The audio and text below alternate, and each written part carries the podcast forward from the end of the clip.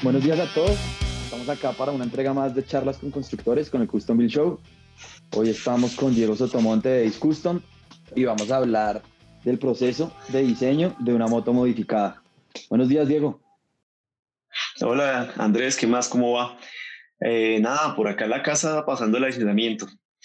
bueno, vamos a hablar de, diseño de, motos modificadas, que, que, usted es uno de los grandes constructores y diseñadores de motos en Colombia.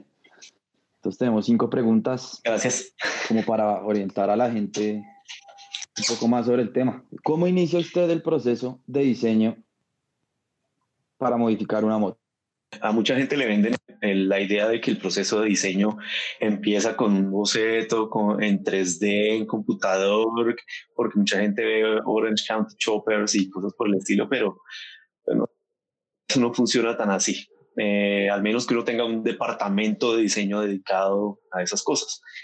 Eh, ¿Cómo funciona menos desde mi lado? Eh, digamos, yo hablo con el cliente, miro qué requerimientos tiene, como por ejemplo, si va a usar la moto él solo si es, o sola, si es para una o dos personas, si es esto para la ciudad, si la quiere para viajar, si la quiere cómoda, si la quiere alta, si la quiere bajita, si, bueno, eh, un montón de cosas que tener en cuenta a la hora de pues, realmente diseñar la moto para que cumpla finalmente con el uso y las expectativas del cliente. ¿Qué tanto se, se deja guiar del cliente o qué tanto deja que el cliente se meta como en ese proceso antes de empezar a diseñar?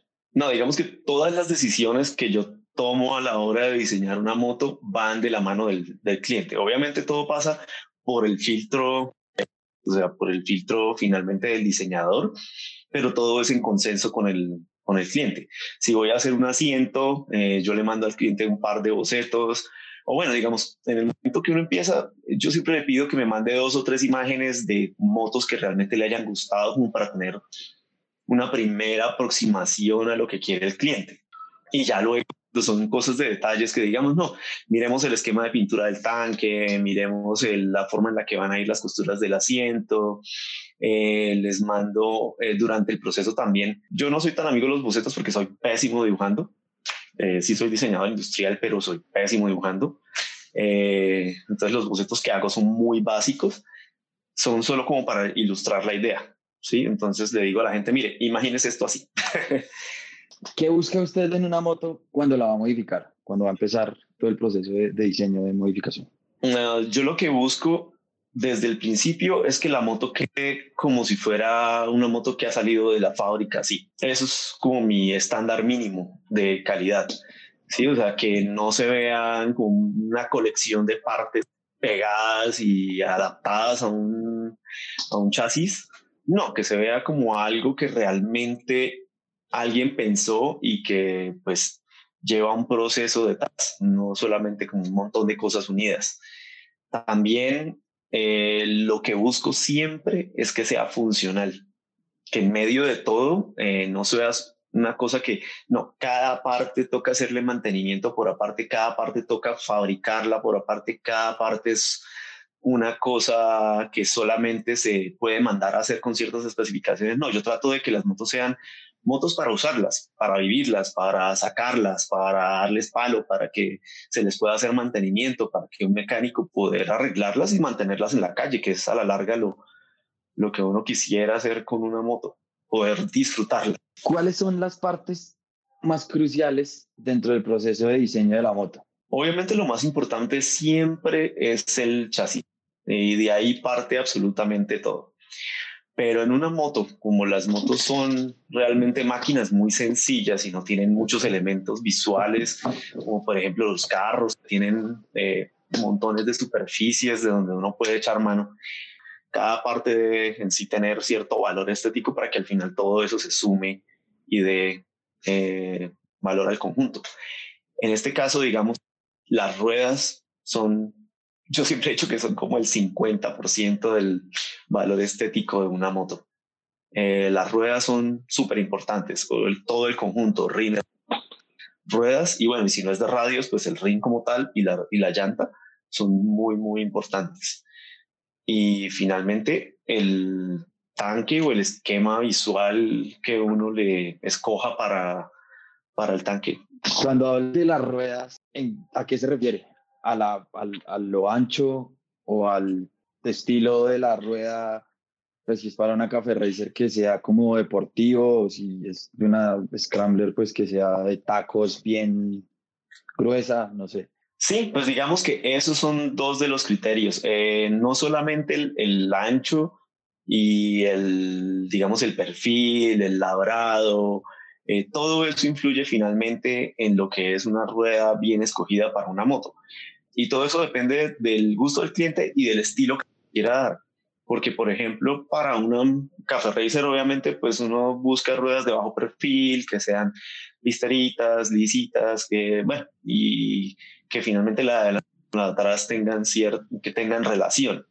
También el ancho juega un factor muy, muy importante porque pues las ruedas delgaditas realmente yo las prefiero para las bicicletas. Entonces, a mí personalmente me gustan las ruedas gorditas, eh, ruedas anchas, y trato de hacer eso con la mayoría de, de las motos que tengo de, o que voy, a, que voy a modificar. ¿Cómo es su proceso de diseño? ¿Cómo lleva a cabo todo el proceso de diseño cuando está modificando la moto. Desde su punto de vista de diseñador industrial, ¿qué tanto interviene esa parte en, en las geometrías la moto, en las medidas, en volver a monoshock, en toda esta parte antes de la modificación final, pues. Uno parte del gusto del cliente, de qué le gustaría a esa persona y también el presupuesto. Pero digamos que a grandes rasgos uno empieza buscando referentes. Eh, los referentes son lo más importante para que el cliente y uno se ponga como de acuerdo en finalmente más o menos qué se va a hacer. Eh, luego de eso, yo trato como de, obviamente, hacer muchas preguntas, muchas preguntas, como preguntar bueno, para cuántas personas, si la persona realmente quiere que sea cómoda o el estilo va primero, porque pues es chistoso porque como diseñador industrial no ve montones de ergonomías y pues el usuario, la relación entre el objeto y el usuario es muy importante siempre. Hay muchas cosas de comodidad que las motos stock sí traen y que uno sacrifica en pro de la, de como del del estilo. Bueno, lo que decía es chistoso porque pues uno pasa mucho tiempo viendo ergonomías y luego pasa un montón de tiempo tratando de ignorarlas. lo importante es que la moto al final sea utilizable y que sea cómoda dentro de lo posible. Realmente lo siguiente es, digamos, si tengo que utilizar un tanque nuevo, eh, empiezo por escoger el tanque y empelotar la moto por completo hay que desarmarla y con eso uno ya sabe exactamente con qué se está eh, como enfrentando. En el caso de, digamos, de una moto que uno nunca ha modificado, como que nunca ha interactuado con esa moto antes, porque digamos, uno ya, uno ya la conoce, uno listo, uno ya tiene como ciertas cosas en la cabeza que puede usar. Pero si es la primera vez, claro, empezar por empezarla por completo para ver uno con qué cuenta, con qué puede trabajar qué cosas puede cortar, qué cosas no, qué cosas puede eh, como modificar, qué cosas no, eh, qué cosas le van a aportar finalmente al diseño, qué cosas no, y bueno, lo del tanque. Empezar por utilizar el tanque, que ese es como el punto de referencia que le ayuda a uno como a cuadrar el resto de la línea de la moto, a tener el asiento alineado, a tener el subchasis donde debe estar, a hacer los soportes para el tanque, para el asiento, para todo. Y la parte eléctrica. Bueno, todas, digamos que de ahí parte el, como la alineación y la, la organización que va a llevar una moto en todas sus partecitas. Bueno, y desde su punto de vista de diseñador industrial y amante de las motos y de toda esta cultura custom y de personalización, ¿qué opina ah. de los diseños de algunas de las motos que están sacando todas las marcas con, con pues de nombre Café Racer, track, eh, Scrambler, eh, etcétera, etcétera, etcétera. Ah, bueno, digamos que las marcas siempre van de la mano de lo del mercado, de lo que el mercado está pidiendo, ¿no? Entonces, el mercado en este momento está pidiendo cosas medio retro, está tratando de irse hacia ese lado.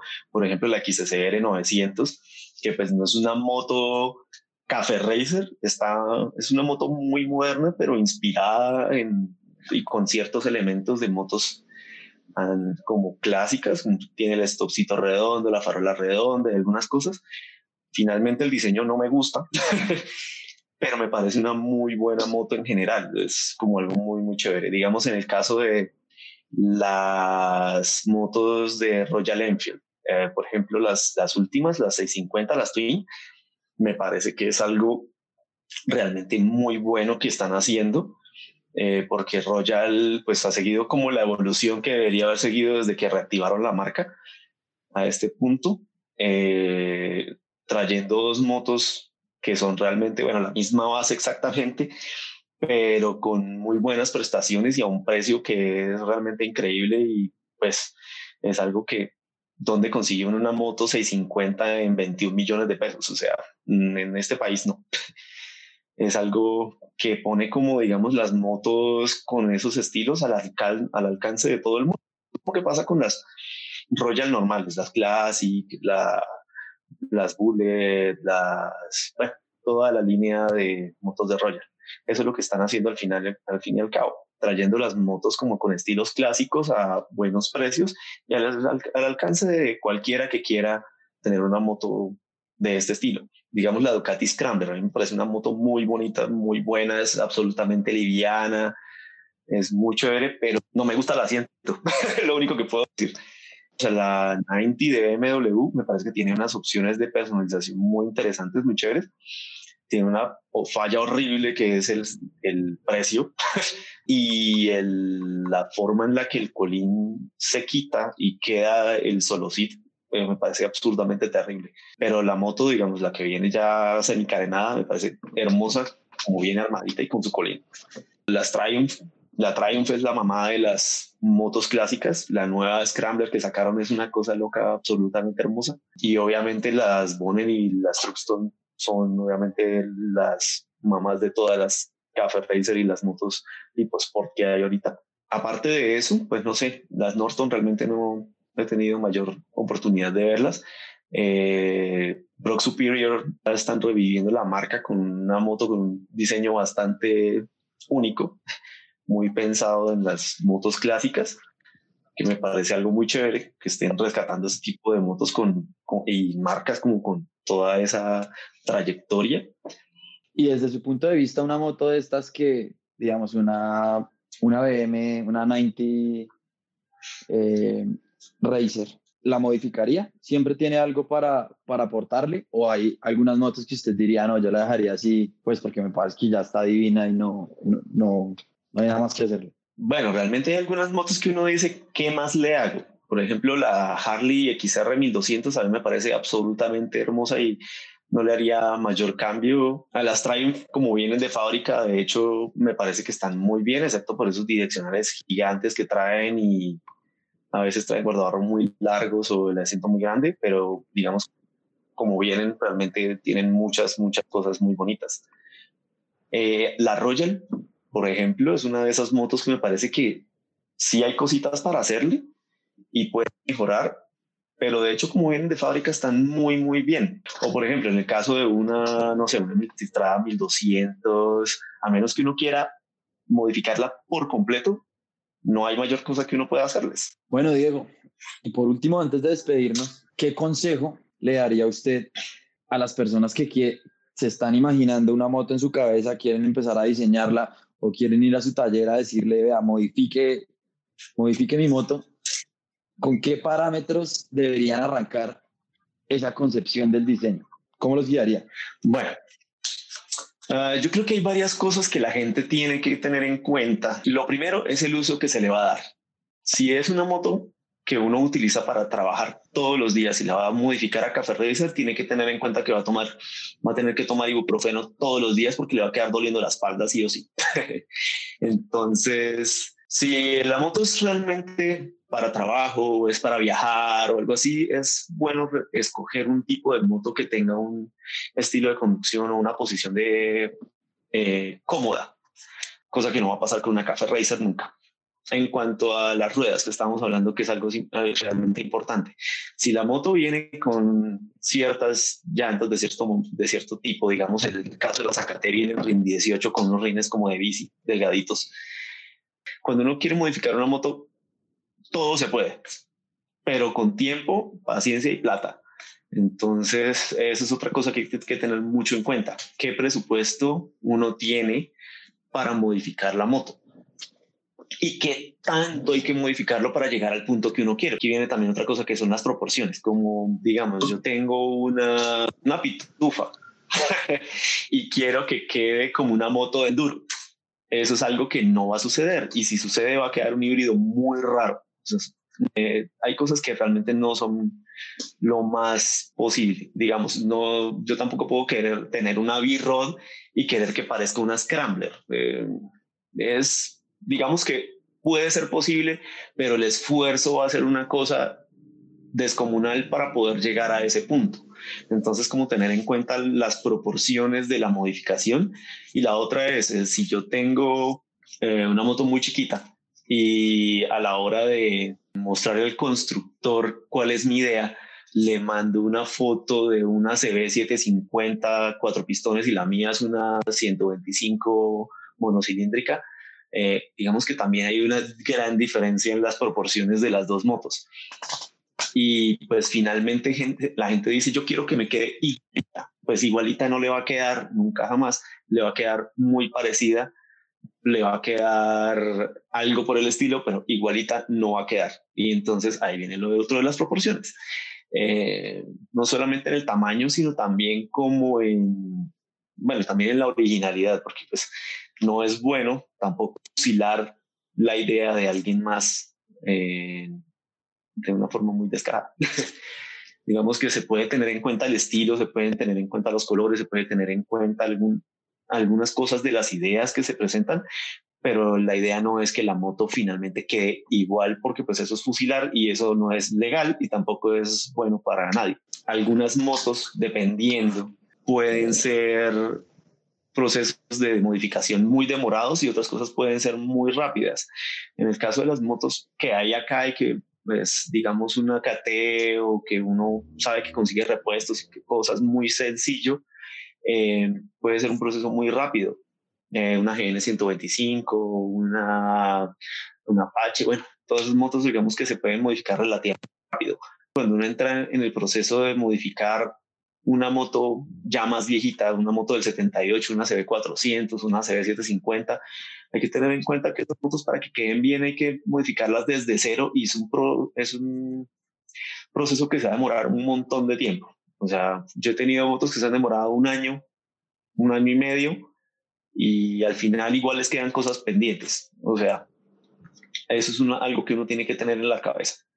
Y la otra, si uno tiene, digamos, va a ser la primera moto, no es buena idea meterse en una moto vieja. ¿Por qué? Porque la moto vieja muy probablemente le van a pedir mucha mano de obra, eh, va a estar en el taller un buen rato y eso es uno de los consejos que le doy a los clientes. Si es su primera moto, no se metan en una moto vieja. Mejor coja una moto nueva, más confiable, que pueda disfrutar y no una moto vieja que le va a costar un montón de plata y un montón de esfuerzo para tenerla bien. Bueno, y realmente sí tener muy, muy, muy en la cabeza, quiero volver a ese punto, eh, la parte del presupuesto. Eh, uno tiene que ser muy consciente realmente de qué quiere y de qué presupuesto tiene para poder desarrollar el proyecto. Eh, la idea es que si el proyecto es complejo, uno tenga un buen presupuesto. Si es más sencillo, pues bueno, puede uno manejar unos valores menores, pero tener muy, muy en cuenta esa parte porque es, digamos, como el, eso junto con lo que uno quisiera o lo que el cliente quisiera son como las dos cosas de las que uno parte para desarrollar el proyecto. Bueno, muchas gracias, Diego. Eh, entonces ya saben, para todos los que quieren empezar con su proyecto de modificación, tengan muy en cuenta la base de la moto, tengan claro qué diseño quieren, qué estilo quieren, el presupuesto y tengan mucha paciencia, pues porque el tiempo hace que las cosas queden finalmente como, como ustedes desean. Bueno, Diego, pues muchísimas gracias por compartir este rato con nosotros y aclararnos algunas dudas desde su punto de vista de diseñador y de constructor de motos. Esperamos tenerlo por acá en, en otra ocasión. Muchísimas gracias a todos. Muchas gracias por, por vernos Eh, esto fue Charlas con Constructores, edición cuarentena, con el Custom Bill Show. Quédense en la casa. Listo. Chao, chao y quédense en la casa. Y gracias, Andrés.